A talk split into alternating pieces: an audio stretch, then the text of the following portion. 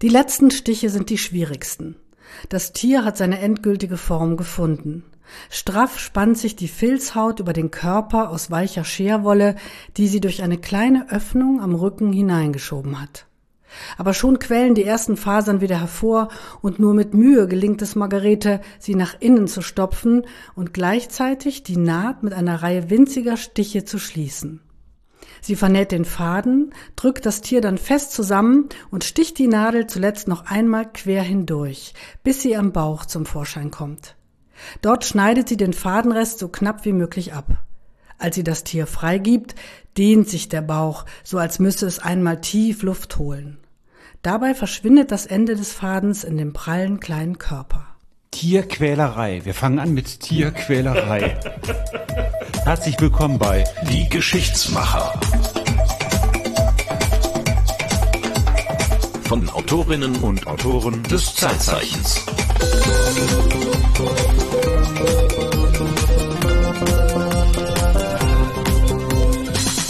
Zu Gast Maren Gottschalk mit einer Nadel, einem Faden, Schere und es tut weh, ne? Äh, nein, es tut nicht weh. Es wird ja ein Tier entstehen dabei. Es ist ja der magische Moment, in dem ein Stofftier, ein Steiftier entsteht. Das tut äh, überhaupt nicht weh. Wer, wer hat denn da Nadel und Faden in der Hand? Margarete Steif. Sie hat das allererste Kuscheltier, sozusagen das erste Steiftier in diesem Moment genäht. Es sollte eigentlich ein Nadelkissen sein. Also wirklich, dann, das hätte dem kleinen Elefantle vielleicht sagen, wehgetan, dann ja, wäre natürlich. Nadeln da reingepiekst worden. Aber das Elefantle hat ihr gezeigt, in dem Moment, als ihr kleiner Neffe das in die Hand genommen hat, ähm, dass es lebendig ist sozusagen, dass es lebendig wird in der Hand eines Kindes. Und sie hat verstanden, dass sie etwas anderes genäht hat, kein Nadelkissen, sondern ein Spieltier. Das war das Elefantle. Ja. Und da wissen wir auch gleich schon, wo, wo das stattgefunden hat, Genau. nämlich im Ländle. Genau, in, in Baden-Württemberg, Schwabenland sozusagen heute ähm, und äh, in Gingen an der Brenz. Also das ist in der Nähe von Ulm. Okay. Kleines, kleines Städtchen. Also machen wir heute eine Reise in den Süden.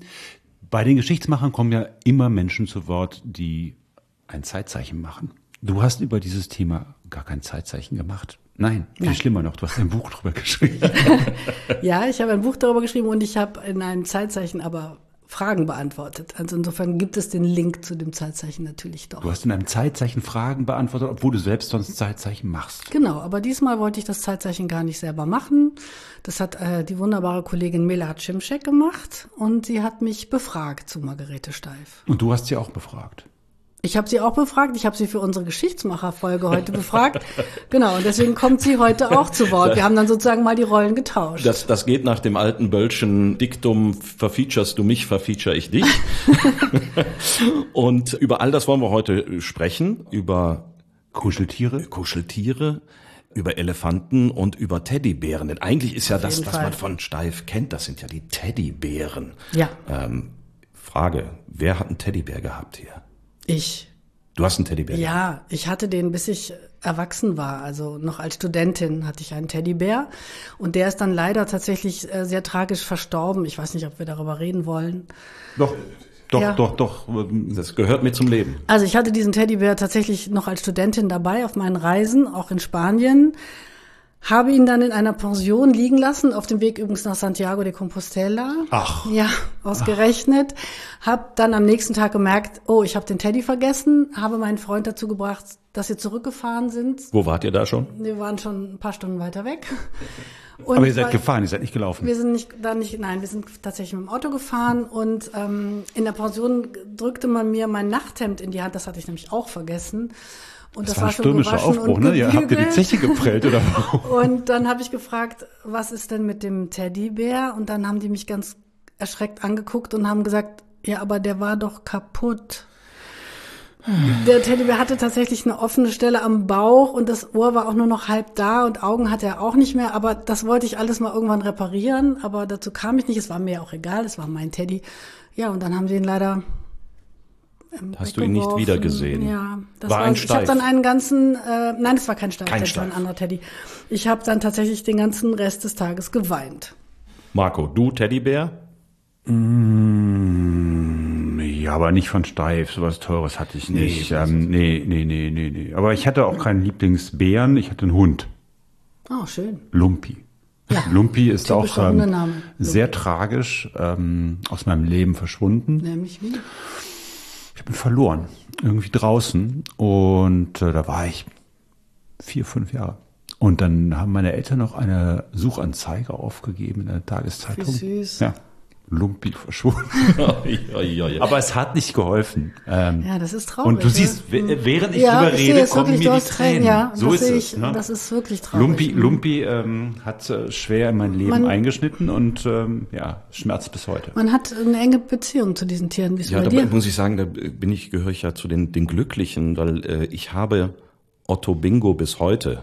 Otto Bingo. Otto Bingo, ja, das ist nicht meine Erfindung der Name, äh, sondern der meiner Schwester. Die hat diesem Teddybären den Namen gegeben und Otto Bingo, den gibt es bis heute. Der sitzt bei mir im Arbeitszimmer auf der Couch und guckt mir beim Arbeiten zu. Also der ist mittlerweile auch so ein bisschen abgewetzt, natürlich, Ja, klar, nach schön. Äh, ja, fast 50 Jahren, aber es gibt ihn noch und äh, ja, er sitzt auf der, auf der Couch. Ein treuer Begleiter und wir haben eben schon gesagt, Melahat Cimcek hat das Zeitzeichen gemacht und die haben wir natürlich auch gefragt, ob sie ein Lieblingstier gehabt hat damals.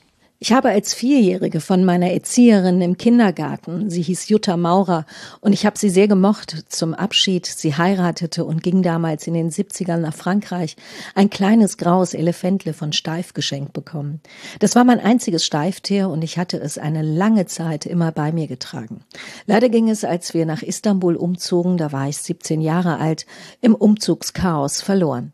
Ja, beim Umzug verloren gegangen äh, nach Istanbul, auch eine tragische Geschichte. Ich äh, merke so langsam, wie groß das Glück ist, dass ich meinen Teddybär immer noch habe. Er wird, er wird dich überleben. Wahrscheinlich ist das so, ja.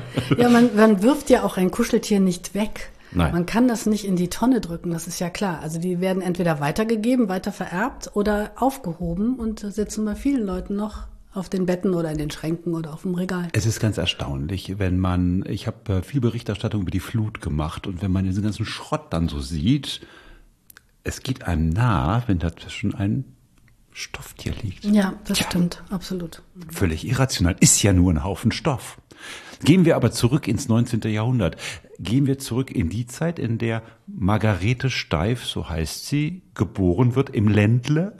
Da war das noch nicht so selbstverständlich, dass Kinder irgendwelche Stofftiere hatten. Nein, gar nicht. Das war eigentlich so, dass, also arme Kinder hatten sowieso keine Spielzeuge, die haben gespielt ohne Spielsachen, Was ja auch geht. was auch geht, genau.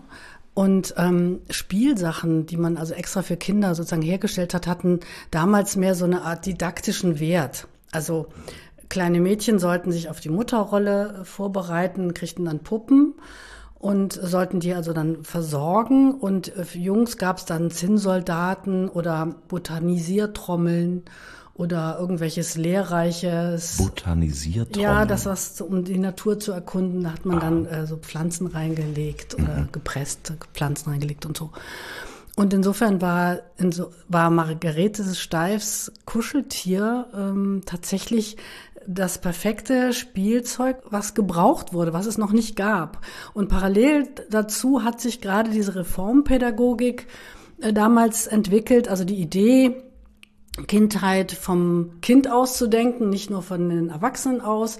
Und ähm, das passte perfekt zusammen. Und das war aber ja von ihr gar nicht so geplant, sondern das war einfach, wie es manchmal in der Geschichte so ist, der richtige Moment für das, das richtige Ding geschaffen für den. Du hast gesagt, eben, das sollte ein Nadelkissen werden, das Genau. Elefantle. Also das äh, hat ja mit Reformpädagogik erstmal gar gar, nichts, gar nichts nee, zu tun. Genau, genau. Es sollte Nadelkissen sein, aber sie hat eben gemerkt, sobald eines ihrer ihrer Neffen, sie hatte ja sehr viele Neffen, ihr ihr Bruder hatte neun Kinder, äh, dass so ein das Tierchen in die Hand genommen hat, äh, fingen die an, mit dem Tier zu spielen, mit ihm zu sprechen. Und da hat sie gemerkt, dass da noch was ganz anderes drin steckt. Und dann hat sie eben immer mehr davon genäht und hat sie auch als Spieltiere verkauft. Und so fing das alles an mit der Firma Steif. Wie hat es denn mit Margarete Steif angefangen? Äh, Sie äh, war jetzt nicht, wenn ich das richtig gelesen habe, zur Spielzeug- oder zur Kuscheltierfabrikantin geboren. Nein, überhaupt nicht. Sie wurde ja 1847 geboren und hatte dann mit anderthalb Jahren Kinderlähmung und konnte ab da nicht mehr laufen. Also sie hatte gerade stehen gelernt als kleines Kind und dann kam diese Kinderlähmung und ähm, insofern konnte sie nicht laufen und das war keine einfache Kindheit, denn sie konnte ja damals äh, auch erstmal musste darum kämpfen, überhaupt dabei sein zu können, wo ihre großen Schwestern und ihr kleiner Bruder waren. Also sie musste immer darum kämpfen, dass man sie mitgenommen hat im Leiterwagen. Trag mich auf die Gasse war so ein Satz von ihr. Sie wollte immer da sein, wo andere Kinder auch waren. Und eigentlich wäre im 19. Jahrhundert das Schicksal einer so also behinderten Frau äh, oder eines Mädchens das gewesen, in Armut sozusagen äh, Almosenempfängerin zu sein. Hm. Kommt sie denn aus einem relativ wohlhabenden Elternhaus? Nein, oder? nein, der Vater war Baumeister, also sie kommt doch nicht aus einer armen Familie, aber hm. jetzt auch keine besonders reiche Familie und auch keine sehr so bildungsaufgeschlossene Familie. Insofern war auch die Idee, dass sie jetzt zur Schule geht, überhaupt erstmal äh, gar nicht äh, so selbstverständlich, dass sie überhaupt die Schule besucht. Da musste sie auch jemand hinbringen. Das war ja eine Zeit, in der eigentlich auch Behinderungen weggesteckt, also weg, genau. weggeschlossen wurden. Äh, Menschen mit Behinderung hat man in der Öffentlichkeit ja eigentlich gar nicht gesehen. Ja, also es war vielleicht nicht, ähm, man hat sie schon in der Familie versorgt, hm. so, soweit das irgendwie ging. Aber man hat natürlich nicht, äh, so wie Margarete das wollte, eigentlich war es nicht selbstverständlich, sagt, okay, das behinderte Kind, das muss jetzt im Leiterwagen auch noch mitgezogen werden, auch noch zur Schule gebracht werden. Dann muss es ja vor der Schule jemand da raustragen, in die Schule die Treppen rauftragen, da irgendwo hinsetzen, wieder zurücktragen. Also das war schon auch mit Aufwand verbunden und das war ihr aber wichtig und da hat sie drum gekämpft. Inklusion, bevor Inklusion erfunden wurde. Ja, ganz genau, eigentlich schon. Ähm, und die Mutter hat da schon auch sehr viel geleistet, muss man sagen, die Mutter von Margarete Steif. Sie war aber auch äh, eine sehr angestrengte und etwas mh, hm, unglücklich veranlagte Person, die hat also sehr viel gejammert und war immer sehr, sehr schnell müde und wollte dann auch, als sie in der Pubertät war, Margarete immer früh ins Bett stecken. Dann, wenn sie ins Bett gegangen ist, wollte sie auch die Tochter ins Bett stecken, damit sie da nicht so viel Arbeit mit hat. Und da gab es natürlich dann auch eine Menge Konfliktpotenzial zwischen Mutter und Tochter. Also offenbar ein sehr lebenshungriges, lebensbejahendes Kind, das an den Rollstuhl gefesselt ist. Oder genau, wobei einen Rollstuhl gab es ja für den Kind noch, noch gar nicht. Nee, deswegen es gab nur diesen Leiterwagen. Genau, es gab diesen Leiterwagen und ansonsten musste sie sozusagen rutschen, schreibt sie dann in ihren Lebenserinnerungen, auf dem Boden rutschen, was gar nicht so gerne gesehen war, weil dabei hat man sich die Kleider dreckig gemacht oder zerrissen. Eine Impfung gegen Kinderlähmung gab es ja lange noch nicht, die ist ja erst in den 1950er Jahren dann irgendwann gekommen. Äh, gab es irgendwelche Heilmittel oder auch nur Hilfsmittel, äh, um jemanden, der an Kinderlähmung erkrankt war, damals zu helfen? Also es gab eigentlich nichts, was wirklich funktioniert hat, aber natürlich hatten alle möglichen Ärzte irgendwelche Theorien und, und auch irgendwelche ähm, Mittelchen und Säfte und Salben und Tinkturen. Es gab dann auch die Idee, äh, Margarete zu einer Kinderheilanstalt zu schicken nach Ludwigsburg. Das haben die Eltern ganz toll auch durchgesetzt. Das ähm, hat dann der Stiftungsrat von Gingen bezahlt, denn das war teuer. So kam sie in die Kinderheilanstalt nach Ludwigsburg und wurde dort von dem Arzt Dr. Werner, der war damals sehr bekannt, auch nach Wildbad in den Schwarzwald zu einer Kur geschickt. Aber geheilt hat man sie dort auch nicht. Man hat sie eigentlich aufgepäppelt. Und ähm, Sie ist dort auch operiert worden, aber auch das hat nichts gebracht. Das weiß man ja auch heute, dass das eigentlich gar nicht geht. Und ähm, zwischendurch bekam sie eine Schiene an die Beine angepasst, was, glaube ich, sehr schmerzhaft und sehr schwierig für sie war, äh, um die, die irgendwie den Unterschenkel zu strecken, damit sich da, damit da nichts verkümmert. Und sie berichtet selber später aus dieser Kur, in der sie sich aber eigentlich ganz wohl gefühlt hat. Ich lese das einfach mal vor. In der Herrenhilfe in Wildbad war es erst recht schön. Es war damals eine sehr nachsichtige Verwalterin dort, da durfte ich selbstständig in den Garten rutschen. Wie meine Kleider aussahen, das bekümmerte mich wenig und habe ich mit den anderen Verstecken gespielt. Einmal fuhren die Wärterinnen etwas zu rasch zum Hof hinaus. Also Wärterinnen, das sind immer die Pflegerinnen sozusagen dort, wo eine ziemlich tiefe Hübe, ein Teich mit schmutzigem Wasser war. Der Wagen fiel um und wir acht bis zehn Kinder stürzten kopfüber ins Wasser. Ich hatte eine Maschine am Fuß und kam recht nach unten, dem Gesetz der Schwere folgend. Da schnell Hilfe zur Hand war, kamen wir alle mit dem Schrecken davon.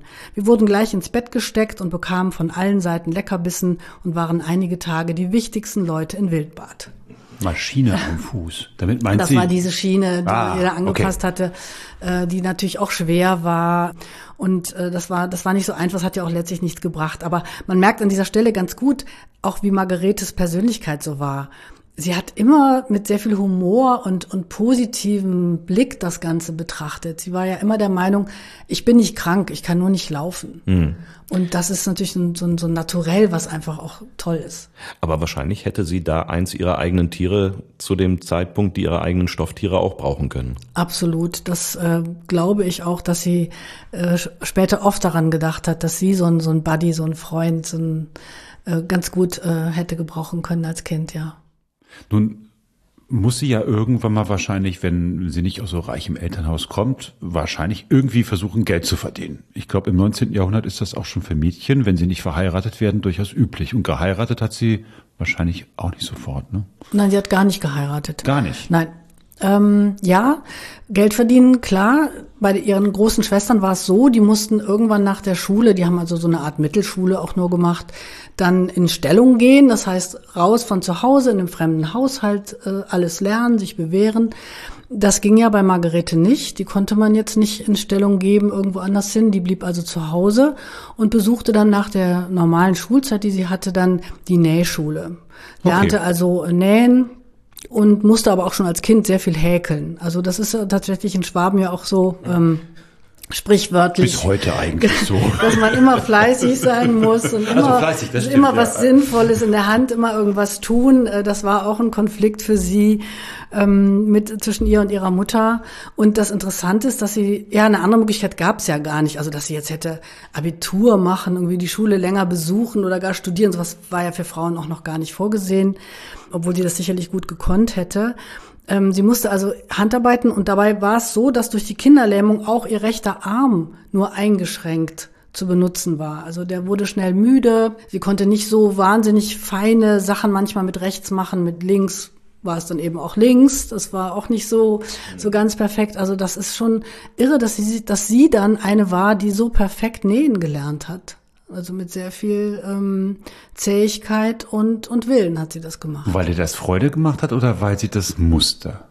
Also sie hat schon immer gesagt, dass es Arbeiten gab, die ihr nicht besonders viel Spaß gemacht haben und dass sie dann lieber andere Sachen gemacht hat. Das Häkeln zum Beispiel, dieses stundenlange Häkeln ähm, hat sie irgendwann sehr genervt. Aber Stricken ging bei ihr auch nicht äh, mit, den, mit beiden Händen. Und insofern war sie, glaube ich, froh, dass sie überhaupt so gut etwas konnte, um sich damit auch den Lebensunterhalt irgendwann zu verdienen und nicht nur ihren Eltern sozusagen auf der Tasche zu liegen. Und als sie ihr erstes eigenes kleines Nähgeschäft hatte, war sie sehr, sehr stolz. Sie hatte ein eigenes Geschäft. Genau, zuerst hat sie es mit den Schwestern, also gab es ein Nähgeschäft mit den Schwestern zusammen. Da haben sie auch die erste Nähmaschine in Gingen gehabt, diese drei Steifschwestern. Und es ist, äh, man muss sagen, so eine Nähmaschine war im 19. Jahrhundert etwas sehr, sehr Wertvolles. Absolut und auch natürlich super praktisch und alle waren ganz glücklich, als sie endlich kam und dann hat Margarete gemerkt, dass sie die gar nicht benutzen konnte, weil sie mit der rechten Hand ähm, die nicht antreiben konnte. Weil da die Kurbel sitzt. Genau. Okay. Ich dachte, die waren fußbetrieben. Und nee, das war noch nicht. Das war eine Handmaschine, also gab es ah. noch keinen Fußteil. Okay. Bis sie dann irgendwann auf die Idee gekommen ist, die Nähmaschine umzudrehen, um dann mit links das Rad zu treiben. Dadurch musste sie natürlich das Nähzeug dann, also den, den Stoff so auf sich zunähen, sozusagen statt weg. Das war schon ziemlich, ziemlich genial. Aber dann konnte sie also auch mit der Nähmaschine arbeiten. Und dann haben die Schwestern geheiratet, sind aus dem Haus. Und dann war sie wieder alleine da. Und dann gibt sowas, das nennt man Lohnnäherin. Das heißt, sie wurde dann eingeladen in eine andere Familie wo zum Beispiel jemand geheiratet hat und dann hat man so eine Woche lang Aussteuer genäht. Beim Pfarrer zum Beispiel, da hat die Tochter Tusnelda, hieß die, ähm, geheiratet und da hat sie also an der Aussteuer mitgearbeitet, auch bei Verwandten. Und sie war eigentlich ganz gerne unterwegs, ähm, weil sie dann auch der Mutter und dieser Aufsicht der Mutter etwas entkommen konnte. War das auch ein Teil der Motivation, nicht Klotz am Bein sein zu wollen, der Familie, der Mutter? Ja, das denke ich schon und auch zu spüren, dass es in anderen Familien auch einfach fröhlicher zuging. Hm? Dass ja. es nicht so, ihre Mutter war schon, hatte schon so ein bisschen, ein bisschen düstere Stimmung oft verbreitet. Und ähm, das hat ihr dann eigentlich schon, schon wirklich auch Spaß gemacht. Und sie hat ja auch Zitterspielen gelernt, die Margarete. Das ist ja auch total irre, dass sie mit ihrer Einschränkung auch noch ausgerechnet die einzige war der Geschwister, die ein Instrument gelernt hat. Für Zitter braucht man beide Hände. Okay. Die eine muss zupfen, die andere muss drücken, sozusagen die, die Seiten drücken. Das hat sie aber geschafft. Das hat sie sogar so gut geschafft, dass sie sogar zwei kleine Jungs später unterrichtet hat im Zitterspiel. Und sie war sehr gern gesehen überall. Man hat sie gerne eingeladen, ähm, um äh, sie eben zu beschäftigen für die Aussteuer, weil sie Musik gemacht hat, weil sie gesellig war, weil sie viel erzählt, schöne Geschichten erzählt hat, weil sie ein witziger Typ war. Die Leute haben sie sehr, sehr gerne bei sich gehabt. Gibt es über diese frühe Zeit eigentlich irgendwelche Quellen? Weil wir befinden uns ja irgendwie ja, in einer unteren Mittelschicht und normalerweise wird über solche Menschen nicht besonders viel geschrieben. Ja, sie hat selber ähm, über ihr Leben was geschrieben, als sie erwachsen war, hat sie den Neffen und Nichten sozusagen einmal aufgeschrieben, wie ihr Leben war. Das ist jetzt keine Art, kein Tagebuch. Es heißt zwar immer Tagebuch, aber es ist kein Tagebuch, sondern okay. sie hat es eben erst als, als reife Dame sozusagen nochmal rückblickend aufgeschrieben und insofern auch für ihre Neffen und Nichten natürlich auch, ja, vielleicht manches auch weggelassen, was nicht so schön war, anderes ein bisschen witziger geschildert. Und da beschreibt sie zum Beispiel auch, aber auch ganz deutlich, und da muss man manchmal ein bisschen zwischen den Zeilen lesen, wie schwierig das auch mit der Mutter war. Das würde ich eigentlich gerne euch nochmal vorlesen. Mhm. Ich bin ihr zwar heute recht von Herzen dankbar, dass sie uns Arbeit und Genügsamkeit gelehrt hat und dass sie mich nicht verwöhnte, wie so häufig Mütter ihre leidenden Kinder verwöhnen und verzärteln. Ich war nie so brav und folgsam gewesen wie meine Schwestern. Es hieß oft die böse Gret. Einmal noch zur Schulzeit war meine Mutter gar nicht mit meiner Arbeit zufrieden und ich hatte doch fleißig gehäkelt. Da rührte ich zwei Tage keine Arbeit mehr an, sagend, wenn das nicht genug ist, schaffe ich gar nichts mehr. Das hörte natürlich bald auf, denn die Mutter wurde schon fertig mit uns. Klingt so, als wäre sie ziemlich streng. Mhm. Ja, und das ist natürlich für mich als Romanautorin natürlich ein Moment, der ganz viele Bilder entstehen lässt. Wie war dieser Moment? Was ist da passiert? Wie war die Stimmung? Was ging ihr durch den Kopf? Also solche Texte haben wir von Margarete. Näheres sagt sie dazu nicht, aber die Fantasie kann da natürlich ähm, loslegen. Wie, wie viel Fantasie? Du bist ja von Hause aus Historikerin und äh, eher gewohnt, Sachbücher zu schreiben, Biografien hast du äh, einige veröffentlicht. Ja, wie viel Freiheit hast du dir denn erlaubt, indem du da diesen Roman geschrieben hast, indem du die Figur dann ja auch mit Leben füllen musstest, jenseits dieser Texte? Also alles, was man recherchieren kann, alles, was ihr Leben in Gingen betrifft, die Stadt, äh, die Firma, die Firmengeschichte, alles, was ich genau weiß, ähm, habe ich auch nicht verändert. Ich habe eigentlich nur die Lücken gefüllt, da wo wir etwas nicht wissen und habe immer gefragt, ist das plausibel? Könnte das so gewesen sein? Ähm, denn ich will ja keine neue Margarete erfinden, sondern ich will ja die Margarete, die historische Margarete, die es gibt, die möchte ich ja ein bisschen zum Leben erwecken. Und insofern ist die Historikerin und die Autorin, die Romanautorin sind da schon oft äh, auch in Diskussionen verwickelt miteinander sozusagen kann ich das so erzählen oder nicht? Geht das? Passt als Geschichte wäre es gut, als Fakt ist es nicht da. So. Ja, oder dass die Faktensucherin sagt, schau mal, ich habe da noch was gefunden, eine Quelle, das war doch da und da und so und so. Da musst du jetzt, glaube ich, was ändern. Aber das ist der Grund gewesen, weswegen du dann eben auch diese Form des Romans gewählt hast, weil da eben ja, Lücken waren, die man in dieser Art füllen konnte, die man jetzt mit einer reinen historischen Biografie dann doch wahrscheinlich dann sehr rudimentär nur geblieben wären. Ja, natürlich. Also wenn wir das, diese Situation mit dem Elefantle, dieser magische Moment, als Historikerin könnte ich ja nur beschreiben, dass sie das als Nadelkissen genäht hat und dass sie später Filztiere gemacht hat. Als Romanautorin kann ich ja diese Szenen, wo die Neffen das in die Hand nehmen, wie sie merkt, was da drin steckt in diesem kleinen Tier, ja aus äh, Ausschmücken ist gar nicht mal richtig, sondern überhaupt überhaupt ausformulieren, überhaupt entstehen lassen. Denn diesen, diesen Moment muss es ja gegeben haben. Es muss den Moment gegeben haben, in dem sie merkte, das ist was ganz anderes als das, was ich vorhatte. Und so gibt es in ihrem Leben mehrere solche Momente, wo ich weiß, irgendwann hat es diesen Moment gegeben. Sie erzählt ihn zwar uns nicht, aber er muss da gewesen sein. Und deswegen kann ich tatsächlich als Autorin dann mir da die Freiheit nehmen, zu sagen, okay, ich erzähle das jetzt mal so, dass es dazu passt, zu der, zu der Geschichte. Ich finde, da sollten wir an dieser Stelle nochmal Maren Gottschalk, die Autorin, hören, die sich in den Moment hineinversetzt, wo ein Stofftier, ein kleiner Elefant, zu Leben erweckt. Also nachdem Margarete bei ihren Verwandten war und wieder festgestellt hat, dass die, dass die Kinder dieses Elefantle sofort zum Spielen ins Herz geschlossen haben, sitzt sie abends in ihrer kleinen Werkstatt in der Ledergasse und holt sich ihr letztes Elefantle, was sie noch hatte, und stellt es vor sich auf den Tisch. Vorsichtig, als könne sie dem Tier wehtun, drückt sie es an ihr Gesicht, so wie Otto es gemacht hat.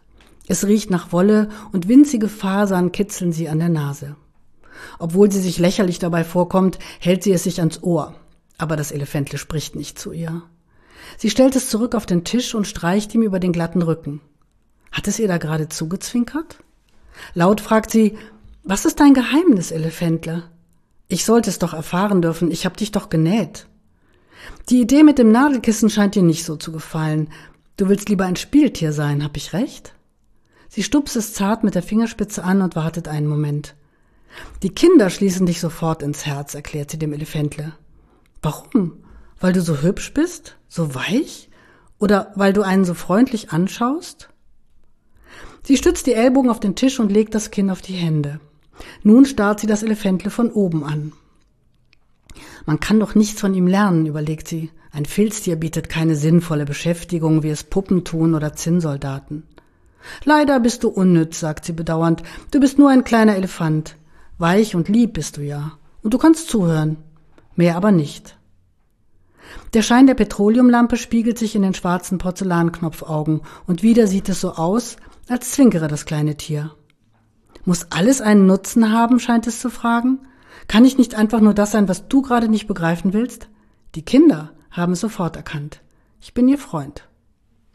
So könnte es gewesen sein. So könnte es gewesen sein. Du hast hier, das ist das Elefantle, ne? Das ist eine kleine Version. Das, Ele also das originale Elefant ist größer und hat auch richtig vier Beine. Das ist jetzt sozusagen ein kleines, eine kleine Hommage an das Elefantle, was die Steif-Firma zum Jubiläum dieses Jahr ähm, herausgegeben hat. Dieses Elefantle, dieses, äh, dieses der Prototyp des Elefantle, mhm. der entsteht in ihrem Nähgeschäft.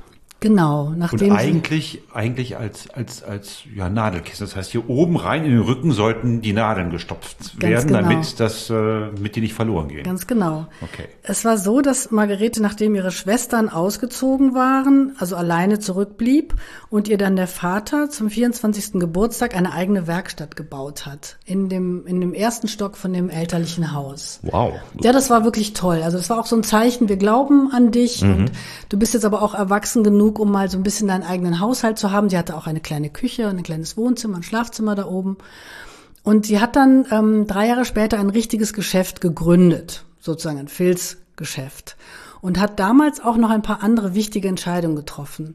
Sie hat die erste Näherin eingestellt. Sie hat eine Wärterin eingestellt, also eine Art Pflegerin, Betreuerin, jemand, der ihr ge geholfen hat beim Waschen, bei diesen ganzen Dingen, die sie nicht alleine konnte. Und sie hat eine Rampe an das Haus anbauen lassen, mhm. das Elternhaus, damit sie im Rollstuhl sozusagen das Haus verlassen konnte, sitzend und nicht mehr Huckepack hinein oder hinausgetragen werden musste. Und ich glaube, das war für sie ganz, ganz wichtig. Das heißt aber, sie muss mit diesem Laden auch schon Erfolg, pekunieren Erfolg, Geld verdient haben. Genau, sie hat gut gearbeitet, ordentlich gearbeitet, die Leute haben bei ihr bestellt. Sie hatte dann irgendwann die Idee, eben mit Filz zu arbeiten. Mhm.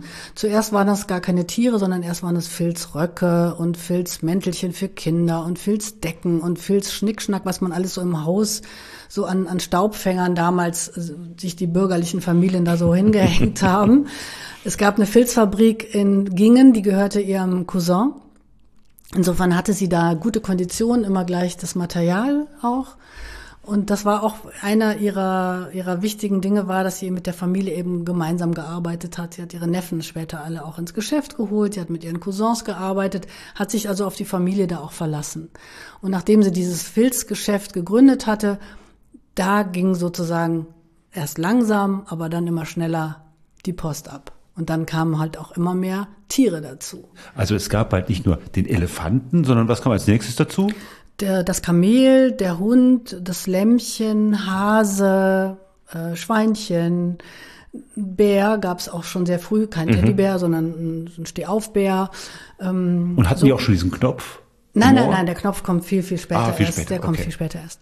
Also sie war sozusagen eine erfolgreiche Geschäftsfrau, hatte erst parallel die Tiere in verschiedenen Größen auch. Auch als Reittiere zum Beispiel. Das Elefant mhm. gab es auch als Reittier mit Rollen. Och. Ihr Bruder hat dafür so ein Gestell gebaut und dann gab es so ein richtiges zum drauf sitzen, so ein Elefantle. Und parallel dazu hat sie aber immer noch diesen ganzen Filzkram da, diese Haushaltsverschönerungssachen äh, auch Und das, genäht. das alles in diesem Geschäft oder wie muss ich mir das Ja, vorstellen? genau, alles in diesem in ihrer kleinen Werkstatt. Und sie hat dann eine Firma gehabt in Stuttgart, für die sie sozusagen exklusiv ähm, genäht hat. Firma Siegle, den hat sie alles geschickt und die haben das dann für sie verkauft. Was sie sich auch sozusagen rausgenommen hat. Man könnte ja eigentlich denken, dass sie das überhaupt so geschafft hat und so viel gearbeitet hat. Da hat sie sich geleistet zu reisen. Und das war ja damals im 19. Jahrhundert wirklich eine aufwendige Geschichte, auch teuer. Und man konnte auch nicht für drei Tage verreisen, sondern mindestens für drei Wochen oder eher drei Monate. Sie ist irgendwann hat sie angefangen, Freunde, Verwandte zu besuchen. Und sie hatte da auch einen Spruch, das hat sie in ihrer Lebensbeschreibung auch erzählt, das kann ich mal eben vorlesen. Das sehr wahre Sprichwort, der Mensch treibt just das am gernsten, wozu er am wenigsten Beruf hat, habe ich deutlich illustriert, indem ich zu gerne reiste. Meine erste Reise ging nach Geislingen. Das ist jetzt gar nicht besonders weit weg von Gingen. Zuerst musste man mit der Post nach Heidenheim, von dort nach Gerstetten, wo ich übernachten musste. Wir hatten Verwandte im Gasthof, wo ich über Nacht blieb und morgens in aller Früh nach Geislingen fuhr. Der Wagen, das war jetzt also ihr Rollstuhl, war durch Botenfuhrwerke vorausgeschickt und kam demoliert in Geislingen an. Der Schaden wurde schnell ausgebessert und es hat mir bei den vielen Lieben sehr gut gefallen. Bei meiner bekannten Unverfrorenheit nahm ich alles, was man für mich tat, zwar mit großem Dank, jedoch als ganz selbstverständlich an. Also sie ist mit großer Sicherheit eine emanzipierte Frau im 19. Jahrhundert. Zäh, Zäh. geschäftstüchtig. Ist sie auch eine Feministin? Das war Margarete eigentlich nicht. Also nicht von dem, was sie von sich gegeben hat oder was sie ihren Nichten jetzt ähm, mitgegeben hätte. Sie hat schon erwartet, dass ihre Nichten alle heiraten und dann auch ihren Beruf aufgeben. Sie haben vorher auch bei Steif gearbeitet, aber dann sollten sie aufhören. Und sie hat dann immer gesagt, also sie konnte ja nicht anders. Sie konnte dieses traditionelle Modell nicht leben, weil das bei ihr einfach nicht ging. Aber die Nichten sollten das ruhig so machen. Aber sie war natürlich emanzipiert. Und was ich auch so toll finde, ist, dass sie ja auch die Möglichkeit hatte, wirklich diese Hilfe anzunehmen. Ich meine, sie musste sich bei sehr vielen Dingen helfen lassen, immer auch tragen lassen. Also das ist auch so ein Moment, der für mich als Romanautorin so wichtig war. Die Margarete Steif wurde ganz viel getragen. Wie, wie erlebt man das eigentlich? Mhm. Also wie ging ihr das denn eigentlich als Jugendliche? Von ihrer Mutter, ihrem Vater, ihren Schwestern, aber auch Freundinnen, aber auch den Eltern von den Freundinnen, von dem Pfarrer, da wo sie gewohnt hat. Also das, das sind auch so Momente, wo man sich wirklich fragen muss, wie hat sie das eigentlich so weggesteckt? Also eine Frau mit körperlicher Einschränkung, mhm. ähm, aber stark auf der anderen Seite. Und du hast Melahat Schimschek, die das Zeitzeichen gemacht hat, äh, glaube ich, auch danach gefragt. Genau. Ich wollte von ihr wissen, wie sie eigentlich, was sie über die Kraft und die Zähigkeit von Margarete Steif denkt. Immer wieder Grenzen überwinden, geduldig sein, ein Hang zur sozialen Gerechtigkeit, Familiensinn, das sind so die Attribute gewesen, die für mich Margarete so nahbar und auch sympathisch machten während meiner Recherchen für das Zeitzeichen. Wir dürfen nicht vergessen, 1900 als Frau ähm, so ein Unternehmen aufzubauen, ist schon ähm, wahnsinnig mutig. Etwas in Gang bringen und ihre Selbstwirksamkeit, Bewusstsein und nicht in eine Opferrolle verfallen. Also das äh, fand ich auch noch mal ganz spannend, weil in ihrer Situation hätte das ja ganz schnell passieren können. Also das sind so die Punkte, die mich besonders an Margarete Steif faszinierten. Reden wir vielleicht nochmal an der Stelle über das Produkt, was sie da herstellt. Wir haben eben gesagt, und sie hat das auch in deinem Roman zumindest irgendwie erkannt, es hat eigentlich erstmal keinen pädagogischen Wert. So schätzt sie das wohl selber ein. Trotzdem scheinen sich diese Dinge ganz gut zu verkaufen. Ja, sehr. Und das geht auch so rasant nach oben, diese Verkaufszahlen. Also wir haben da so ein paar Listen auch, wo man sehen kann, am Anfang sind vielleicht mal so 21 Elefantle verkauft, dann gibt es ein Jahr später vielleicht sogar ein paar weniger, aber dann kommen auf einmal 50, dann kommen auf einmal 120. Also das geht so rasant nach oben und mit den anderen Tieren auch, dass sie irgendwann auch beschließt, dass sie die ganzen anderen Filzprodukte weglässt und nur noch Spieltiere macht. Und zwar nicht nur aus Filz, sondern auch eben mit Plüsch und äh, Krimmer. Das ist so ein, so ein Stoff, der sieht so ein bisschen aus wie so, so, so, so ein Fell, so ein Katzen, Katzenfell oder sowas. Mhm. ähm, auf Textil. Wo, wo sind wir da zeitlich? Wann ist das? Also das ist so ungefähr in der Zeit 1883 hat das Filzgeschäft gegründet und dann 1897 geht so richtig steil nach oben. Da kommt ihr Neffe Richard ins Geschäft. Da haben sie die erste Messe, auch die sie besuchen in Leipzig. Und da werden die Plüschtiere jetzt so richtig, so richtig erfolgreich. Und sie haben dann am Anfang, also im Jahr 1897, ähm, 50 Angestellte und noch 30 Heimarbeiterinnen und einen Umsatz von 90.000 Mark im das Jahr. Das ist ein mittelständischer Betrieb. Das ist schon ziemlich groß, genau. Aber da ab da geht's dann zehn Jahre später wird es einfach gigantisch sein. Das ist ja auch die, die Ära der Gründerzeit. So mhm. spricht man ja auch davon. Ist sie eine klassische Gründerin, so wie man die Industriegründer beschreibt, oder sticht sie da doch auch in eine andere Richtung aus? Doch, das ist sie auf jeden Fall. Sie ist dann auch aus ihrer kleinen ähm, Werkstatt zu Hause ausgezogen. Ihr Bruder, der auch Baumeister war, baut ihr ein richtig äh, schönes Haus und dann gleich daneben noch ein zweites, weil das dann schon sofort auch wieder zu klein ist. Und wieder ein paar Jahre später wird dann eine richtige Fabrik gebaut. Und das Einzige, was sie dann unterscheidet eigentlich von einem männlichen Gründer, ist, sie hätte sicherlich als männlicher Gründer sowas vielleicht im Reichstag einen Sitz gehabt oder den, den Titel Kommerzienrätin oder ne, sowas bekommen, Kommerzienrat, solche, solche Ehrentitel oder äh, Ehrenfunktionen in der Stadt, die hat sie nicht bekommen, weil das war nicht vorgesehen, dass eine Frau das macht. So, so aber was man sich ja fragen muss, warum sind diese Tierchen so plötzlich so wahnsinnig erfolgreich? Was macht die denn so aus? Ja, das ist so ein bisschen die Zeit, wo die Kindheit auch, sage ich mal, neu neu definiert wird, wo die bürgerliche Familie sagt, Kindheit, das ist ein geschützter Raum. Kinderarbeit wurde verboten in der Zeit Ende des 19. Jahrhunderts. Also diese also Idee, dass Kinder nicht einfach kleingewachsene genau. Erwachsene sind, die einfach nur größer werden genau, müssen. Genau, die sofort mitarbeiten müssen, sobald sie mm, irgendwas mm. mit der Hand ordentlich äh, anfangen können, sondern die äh, auch einen geschützten Raum haben sollen, die was lernen sollen, die aber auch spielen dürfen und ähm, ein Paradigmenwechsel, den Sie ja dann sozusagen den sie auch noch gar nicht erfahren hat. Also sie fängt sie, ja, ja genau. sie fängt ja sozusagen an, sie muss dann gleich mitarbeiten. Genau, sie musste ja, sie, sie hat das anders das ja gemacht. Nicht, ne? Genau, genau. Sie es ist die Erfindung der Jugend. Ja, also sie hat das selber so nicht, für sich so nicht erlebt und sie beobachtet das auch mit so ein bisschen Erstaunen natürlich, was das für ein wahnsinniger Erfolg ist. Und mit der Theorie der Reformpädagogik, ob sie sich da sehr nah mit beschäftigt hat, das weiß ich gar nicht. Darüber ist sehr wenig bekannt. Aber dass sie dieses Motto hat, für Kinder ist nur das Beste gut genug, das ist bekannt, dass sie das so sieht. Womit wir beim Thema Qualität sind. Und das weiß ich auch noch aus meiner Kindheit. Ich durfte eben auch keinen Steif-Teddybären haben, weil die zu teuer waren. Und meine Eltern haben immer gesagt, ja, die sind total toll und die Qualität ist total super, aber wir können es uns nicht leisten. Also das war auch damals schon oberster Anspruch von Margarete? Absolut, Steif? ja, absolut, weil sie auch gesagt hat, Kinder, die, die, die knallen so ein Stofftier auch mal in die Ecke und ne? das darf dann nicht gleich kaputt gehen, da dürfen nicht die Ohren abreißen oder sowas. Man weiß ja auch, wie Kinder mit ihren Spielsachen umgehen, das war ihr schon klar. Und deswegen hat sie immer gesagt, ihr müsst super gut und tolle Arbeit leisten, hier ihren Näherinnen und Stopferinnen.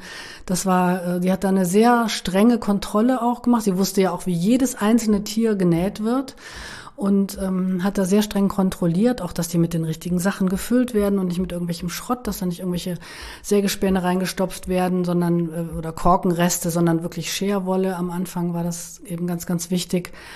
Und insofern hat sie da auf die, auf die Qualität geachtet. Und das war ja dann das Problem, dass andere sie natürlich kopiert haben. Und andere Firmen wollten auch Spieltiere herstellen und auch äh, so zu dem Preis verkaufen wie die Firma Steif. Und das war dann der Moment, wo sie versucht hat, ihre Produkte zu schützen. Da gab es dann erst eine sogenannte Schutzmarke, so ein kleines Papierchen, was den Tieren angenäht wurde. Die sind aber beim Spielen natürlich abgerissen. Und der, der Knopf im Ohr, der kam dann tatsächlich, das war eine Erfindung ihres Neffen Franz. Der kam dann leider auch erst relativ spät so in ihrem Leben, aber immerhin hat sie es noch mitgekriegt ich weiß nicht, also ich hatte ja einen Steif Zebra und da ich mhm. immer Tierärztin werden wollte, habe ich natürlich alle meine Kuscheltiere auf dem OP gehabt und auch äh, das Zebra. Und ich habe wirklich versucht, diesen Knopf rauszuoperieren und es ist mir nicht gelungen. Weil die so blutig. toll vernietet, vernietet sind, diese Knöpfe, damit man die Steiftiere eben erkennt und, und nicht kopieren kann. Und damit man den Knopf nicht verschluckt. Als Ja, Kind. das- das so, ist- all dieser ganze Kram, ja, ne? das gehört ja mit Das dazu. gehört vielleicht auch noch mit aber, dazu, aber Aber glaube, wenn, das wenn das so eine hohe Qualität ist, ist so ein Streiftier was für Besserverdienende, die Kinder von Besserverdienenden. Das ist so. Ja, das muss man schon sagen. Das war sicherlich nicht was, was sich die armen Leute leisten konnten und die äh, Näherinnen, die Leute in Gingen, die bei Margarete gearbeitet haben, kriegten jedes Jahr ein Steiftier für ihre Kinder auch geschenkt. Also das war schon eine besonders gute Qualität. Das ist richtig, ja. Kann man so sagen, was so ein Tierchen gekostet hat? Ist das so ein halber Monatslohn? Wahrscheinlich nicht, aber Also der, der Teddybär irgendwann äh, kostete, sollte acht Mark kosten, das war wirklich teuer. Ähm, der war aber auch das erste richtig bewegliche Tier. Also der hatte dann als erster die Arme und Beine, die bewegt werden konnten. Das hatten die anderen Tiere noch nicht. Also insofern war der wirklich nochmal ein ganz besonderes Produkt und deswegen wollte Margarete den auch erstmal gar nicht haben. Als ihr Neffe Richard den nämlich erfunden hat, den Teddy, den wir heute so im Kopf haben als Das Teddy. ist der hier, dieses genau, Modell, den ja. wir haben, mit den Ja, mit beweglichen Armen und Beinen. beweglichen Ja, Armen und Beinen. Und Kopf kann man drehen Kopf kann man normalerweise, drehen, genau. okay, ja. Und der sieht ja eigentlich nicht aus wie ein richtiger Bär. Also Nein. ein Bär hat vier Pfoten und der hat eigentlich zwei Arme und zwei Beine. Also der ist eigentlich ein bisschen wie ein kleines Kind eigentlich. Und sie, sie fand ihn zwar sehr süß, als der Richard ihr diese Zeichnung äh, zeigte, meinte aber, er ist viel zu teuer, viel zu aufwendig. Sowas können sie gar nicht herstellen. Und er hat sie dann dazu überredet, und auch das ist wieder so ein magischer Moment. Irgendwann muss der Moment gewesen sein, wo sie sagte, na gut, dann produzieren wir jetzt eben doch mal 100 Stück davon oder, oder ein paar hundert. Und das war ein Bär, aber der hieß zu dem Zeitpunkt noch nicht Teddy, oder? Nee, nee, der hieß einfach nur Bärle. Bärle. Bärle. Eigentlich hieß er sogar PB 55. PB für, schöner Name. PB für Plüschbär. 55 war die Größe. Der erste Plüschbär war nämlich viel zu groß, 55. Später wurden sie auf 35. Das war dann Zentimeter. Zentimeter. Ja. Das war dann sozusagen der Prototyp des Teddys, den wir heute so im Kopf haben. Der PB35. Der PB35. Und der Name Teddy, den hat er ja dann vom amerikanischen Präsidenten bekommen. Ja, die Geschichte müssen wir auch noch erzählen. Wie, wie war das? Ja, also Theodore Roosevelt war ein Jäger, ein passionierter Jäger. Und eines Tages war er auch wieder auf der Jagd und es gab wohl keine Tiere dort zu schießen. Und seine Mitarbeiter wollten irgendwas Gutes ihm tun und haben so ein armes Bärenjunges mit einem Strick um den Hals ihm sozusagen so vor die Flinte gezogen, so nach dem Motto, hier, hier ist was, zum Was zum Schießen. Ja. Und er hat das weit von sich gewiesen. und Nein, natürlich würde er dieses Bärenkind nicht schießen. Und es gab dann eine Karikatur in einer Zeitung auch, wo man sieht, wie Roosevelt da steht und so mit dem Arm so abwehrt. Nein, das mache ich nicht. Und seitdem war er sozusagen als Freund der kleinen Bären bekannt. Und bei einem Galaessen haben dann äh, Mitarbeiter die Idee gehabt, den ganzen Tisch mit Bären zu dekorieren. Das waren aber noch nicht die Steifbären, das waren irgendwelche Bärenfigürchen, äh, die sie irgendwoher gefunden hatten. Dann, Billigbären. Genau, Billigbären, wahrscheinlich amerikanische. Und dann hat man ihn gefragt, ob diese Bären dann nach ihm Teddy benannt werden dürfen. Und da hat er nichts dagegen. Und so kamen dann, weil z- zur selben Zeit auch die, die äh, Gingener äh, Bären dann entdeckt wurden von einem amerikanischen Einkäufer. Die kamen dann auch in die USA und die kriegten dann auch den Namen Teddy. Von Gingen in die weite Welt bis in die USA. Genau. Ja, die USA, die waren absolute Fans von den, von den Teddys. Also die haben ja dafür gesorgt, dass im Jahr 1907 fast eine Million Teddys verkauft wurden. Also da sind wir dann bei ganz anderen Zahlen. Da haben wir dann 400 Festangestellte und 1800 Heimarbeiterinnen im Jahr 1907. Hat zu dem Zeitpunkt Margarete Steif noch selber genäht? Hat sie äh, Tiere entworfen oder was, womit hat sie sich beschäftigt? Also zu dem Zeitpunkt war das ja schon wirklich ein sehr großes Unternehmen. Sie war auf jeden Fall immer gerne dabei bei den Näherinnen, auch um zu zeigen, sie macht noch mit, um zu gucken, machen die das gut, um so ihren Arbeitsethos auch noch zu zeigen. Das hat sie schon gemacht. Ob sie noch viel entworfen hat, damals weiß ich nicht. Also da gab es ja schon eine Entwurfsabteilung, eine Designabteilung und eine Marketingabteilung und sowas alles. Aber sie war auf jeden Fall immer im Geschäft und war da präsent. Und zu dem Zeitpunkt produzierte die Firma Steif ja in dem sogenannten Jungfrauen-Aquarium. Wo? Im Jungfrauen-Aquarium.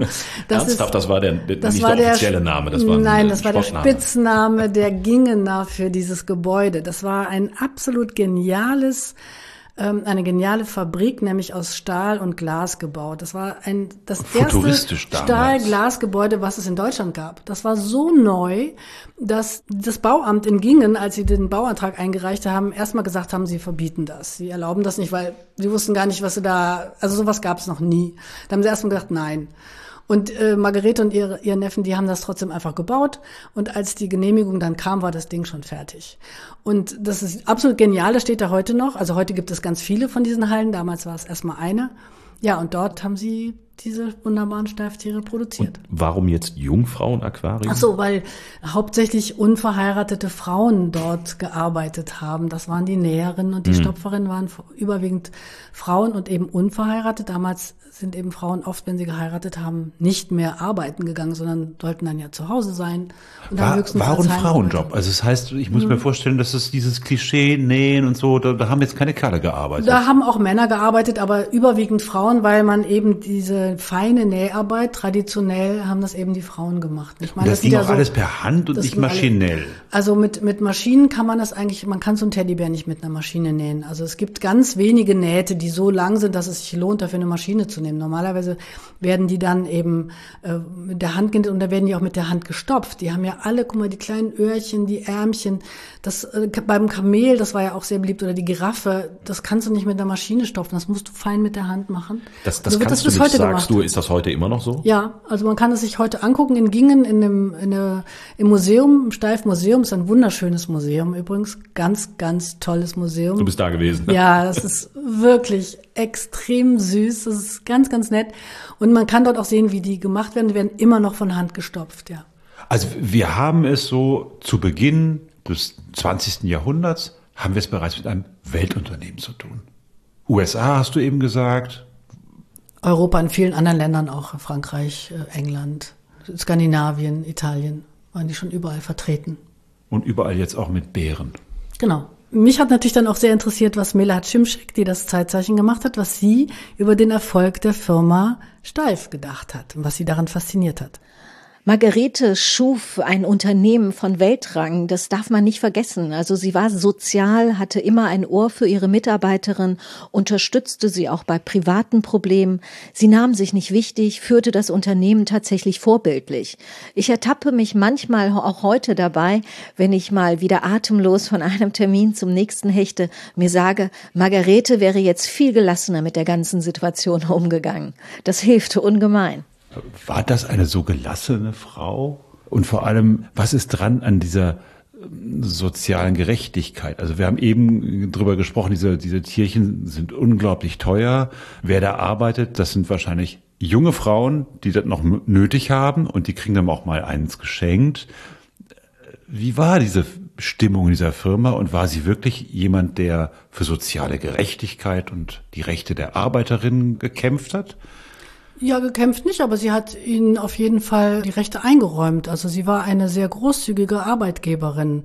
Sie hat ähm, schon diese ganzen Arbeits-, also Frauenarbeitsrechtsregeln, äh, die ja auch so Ende des 19. Jahrhunderts erst so Stück für Stück erlassen werden, äh, ganz früh schon umgesetzt. Also auch diesen, den Mutterschaftsurlaub, den es irgendwann gab.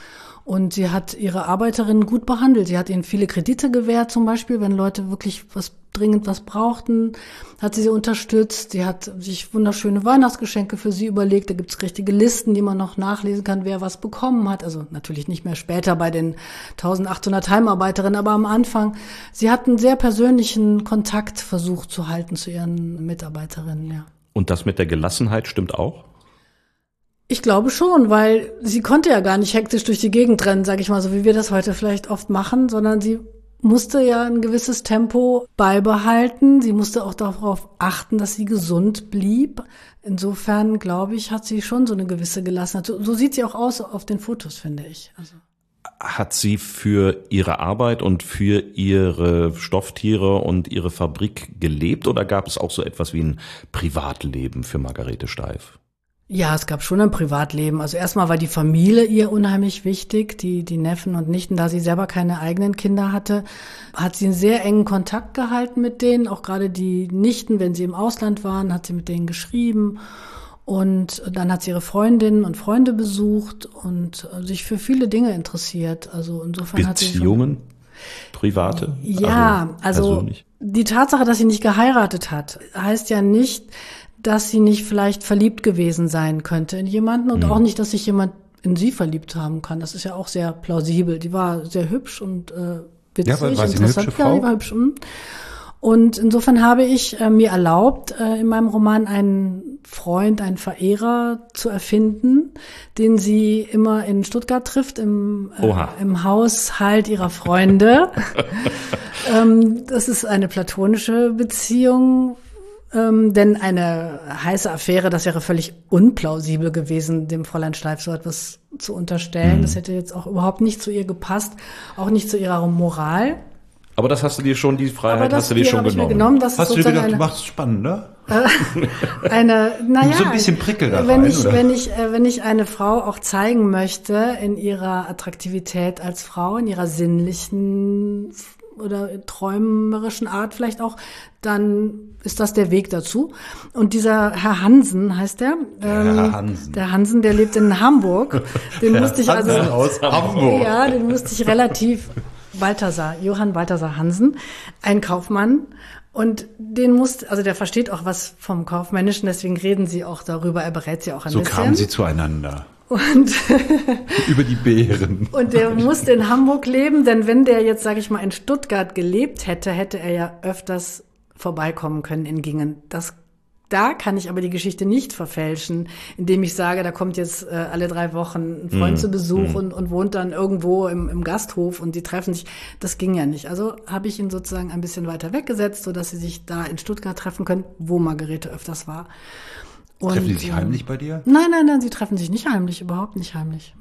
Das ist ja auch, wie gesagt, das ist eine Art Freundschaft. Also ich finde es einen, einen spannenden Menschen. Und ein erlaubter Kunstgriff äh, auch Ja. für eine Historikerin. Ob es einen Absolut. wahren Herr Hansen gegeben hat, wissen wir nicht. Das wissen wir nicht. Er hieß dann wahrscheinlich auch anders, aber ein paar Dinge darf man, muss man als Romanautorin ja auch erfinden. Was man nicht äh, wegdiskutieren kann, sie stirbt früh. Ja, mit 61. Das ist, Das ist nicht Das alt. ist nicht alt, aber es ist für die damalige Zeit und das ist für die, für jemanden, der äh, Kinderlähmung hatte und, und äh, ja nicht gelaufen ist, also auch immer so ein bisschen das Bewegungsproblem hatte, ist es schon, sie war sehr gesund eigentlich ihr Leben lang, hat dann an einer, ist an einer Lungenentzündung sehr schnell gestorben, also das, Also die Krankheit hat sich nicht verschlimmert. nein, nein, nein, nein, genau, genau. Sie war, fühlte sich selber immer als einen besonders gesunden Menschen, pumperlgesund. Dann stirbt diese Frau, aber die Firma lebt weiter. Die Firma ist sehr erfolgreich heute, immer noch, genau. Immer noch bis heute, ja? Ja, ja, ja. klar. Steiftiere werden immer noch gekauft. Auf jeden Fall. Es gibt ja auch in vielen Städten, auch hier in Köln, ein, ein Geschäft, ein Steifgeschäft. Und dann gibt es dieses wunderbare Museum da in Gingen, wo man sich das alles angucken kann. Und äh, gibt es auch in, in vielen Ländern. Die, die Japaner lieben zum Beispiel auch Steiftiere sehr.